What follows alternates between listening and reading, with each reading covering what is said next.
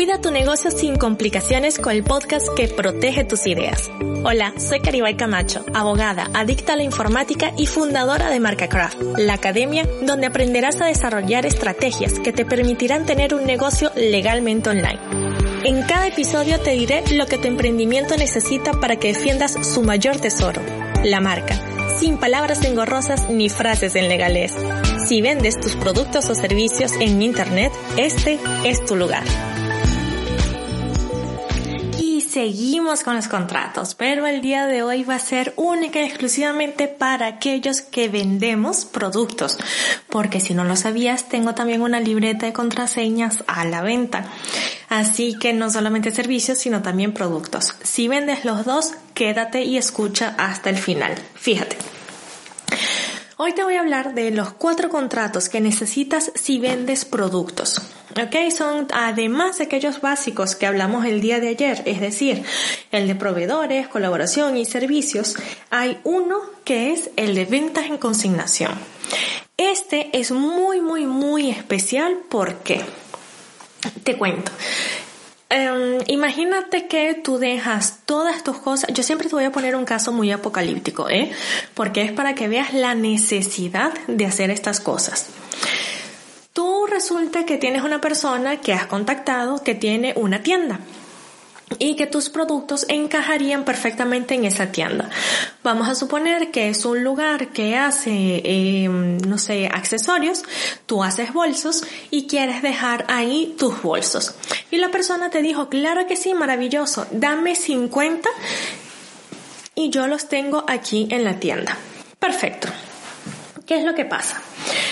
Que tú llegas a final de mes y la persona ha vendido 20 bolsos y te dice, ay, pero es que yo pensé que yo te iba a pagar nada más cuando vendiera los 50. Esto parece sacado de ciencia ficción, pero les digo que he tenido casos a través de mi asesoría personalizada que ha sido para resolver este tipo de situaciones. Situaciones que podían haber estado resueltas antes de que el problema pase si hubieses pensado en esto, si hubieses sido una persona más apocalíptica y lo hubieses dejado por escrito. Vuelvo y repito, así sea en un formulario dentro del mismo presupuesto, en un contrato eh, estrictamente hablando, en un correo electrónico, lo que sea. Pero resulta que esta persona, además de que llegado a final de mes no te quiere pagar los 20 bolsos que ya vendió, te está diciendo que tú en un inicio habías dicho pues que cada uno quedaba en 50 euros, pero que ya los vendió en 30 para que se vendieran más rápido.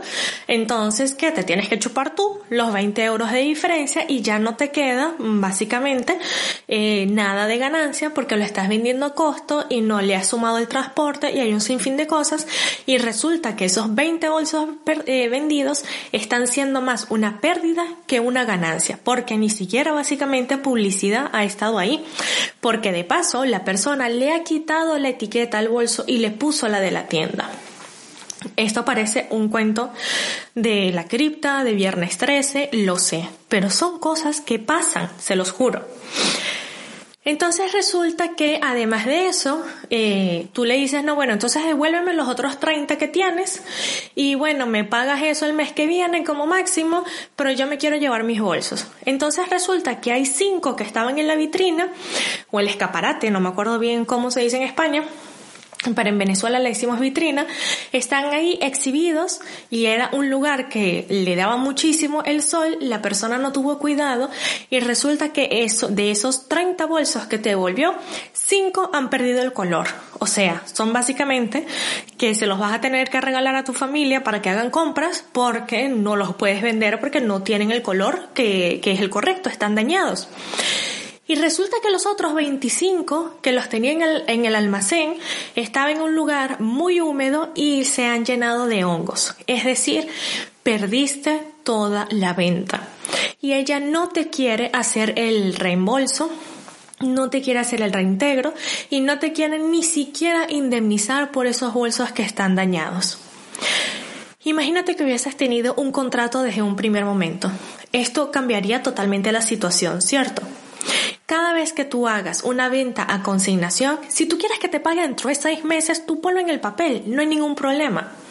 pero pon el, el precio máximo de venta, el precio mínimo de venta, cuándo van a ser los pagos, cómo hay que mantener los productos que se tengan, todo, todo debes colocarlo ahí.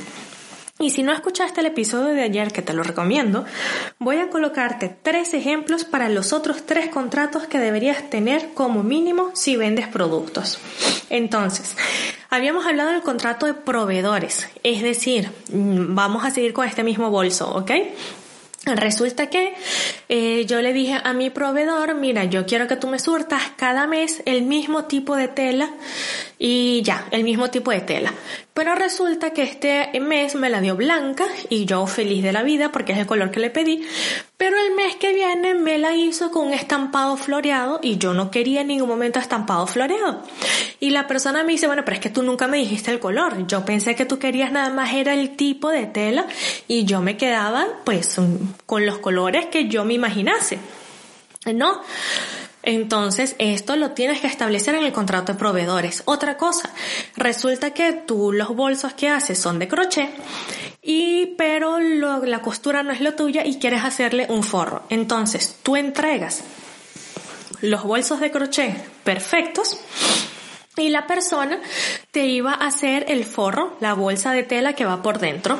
Tú no estableciste tiempo, no estableciste nada, ya los tienes vendidos, le dijiste a las personas que se lo mandas en cinco días, porque en tu cabeza pensabas que la otra persona en dos días lo podía hacer perfectamente pero nunca quedó establecido. Entonces han pasado tres semanas porque esa persona ya tenía muchísimas cosas en su agenda y no te ha podido hacer los forros de los bolsos. Siempre puedes establecer estas cosas con tu proveedor. El otro contrato que necesitas es el de colaboración volvemos a lo mismo. Eh, resulta que tú me das cinco bolsos y a cambio yo te doy cinco camisas. Porque bueno, quieres aprovechar los regalos de Navidad y quieres hacer este intercambio o del Día de la Madre o de lo que sea y con me vas a, yo quiero los bolsos para regalárselo a las mujeres que tengo cerca que son madres y tú quieres mis camisas para regalárselo a las mujeres que tienes cerca que son madres también. Entonces hacemos un intercambio, hacemos una colaboración ese contrato debe estar por escrito. Sobre todo cuando hacemos publicaciones. Es decir, oye, yo te voy a mandar un bolso y a cambio tú me haces una publicación en Instagram, en Stories y todo lo demás. Ah, bueno, perfecto, mándamelo y yo lo hago. Resulta que esa persona cuando lo recibió le dijo, te dijo, mira, es que realmente el bolso no es tan guay como yo pensaba, no, no era lo que yo pensaba y yo no quiero publicar eso en mis redes. Y tú le dices, bueno, devuélveme el bolso, porque ya que no me vas a hacer ninguna publicación, devuélveme el bolso. Y ella te dice no, porque en ningún momento tú me dijiste que te lo tenía que devolver. Entonces estamos en este tira y encoge, ¿no? Mm. Por eso, vuelvo y repito, es tan importante el contrato de colaboración. Mira, si no lo vas a utilizar, y me parece bien cuando los influenciadores escogen las cosas y toman ese cuidado de decir esto es bueno, esto no, y no lo hacen simplemente eh, por dinero, por un intercambio de productos, pero que esté claro que si no va a hacer la publicación, pues te tiene que devolver la cosa. Ya si es una cosa de alimentos, pues te tendrá que dar el dinero de, de, ello. Ahí verán lo que tú consideres mejor. Pero son cosas que puedes establecer antes, obviamente, de mandarle el paquete. No es que le vas a mandar el paquete y cuando ella te diga ya lo recibí, ah, bueno, ahora te mando el contrato. Mm, no, porque ya le mandaste el paquete. O sea, va a ser un poco sin sentido que ella te lo devuelva porque hay algo en el contrato que no le gustó. Así que mejor establece estas cosas antes de comenzar con la colaboración. Y el último contrato que te recomiendo es el de servicios. Sí, porque aunque vendas productos, también necesitas servicios. Necesitas fotografía o necesitas alguien que, en mi caso, que te registre la marca, que se encargue de los textos legales de tu sitio web, que se encargue de redactar estos contratos, qué sé yo. Eh, necesitas un servicio para hacerte una sesión fotográfica. Eh, necesitas un servicio de transporte. Eh, necesitas un servicio de packaging. No sé. O sea, hay un sinfín de servicios que vas a necesitar y que lo ideal siempre es que veas todos los detalles que hay dentro de la contratación. Pero si no te quieres enredar con absolutamente nada de esto, te recuerdo que tienes en mi página en caribaycamacho.com barra 38 un kit de plantillas con todos los contratos que tu negocio necesita, que los puedes actualizar las veces que quieras, utilizar las veces que quieras y que está en un lugar que si tienes alguna duda me puedes preguntar que te estaré siempre respondiendo. Y además tenemos un live por, por mes en donde puedes ver todas las cosas legales que necesita tu sitio web. Así que te recuerdo el enlace caribaycamacho.com barra 38, pero también te lo dejo en los comentarios de este podcast.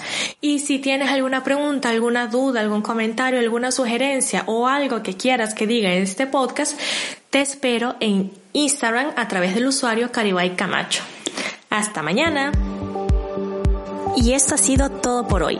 Me encantaría saber tu opinión sobre lo que hablamos, así que escribe en Instagram a arroba camacho y cuéntame si el episodio de hoy te ha servido para tu negocio o si tienes alguna duda. Nos vemos en el próximo. Chaito.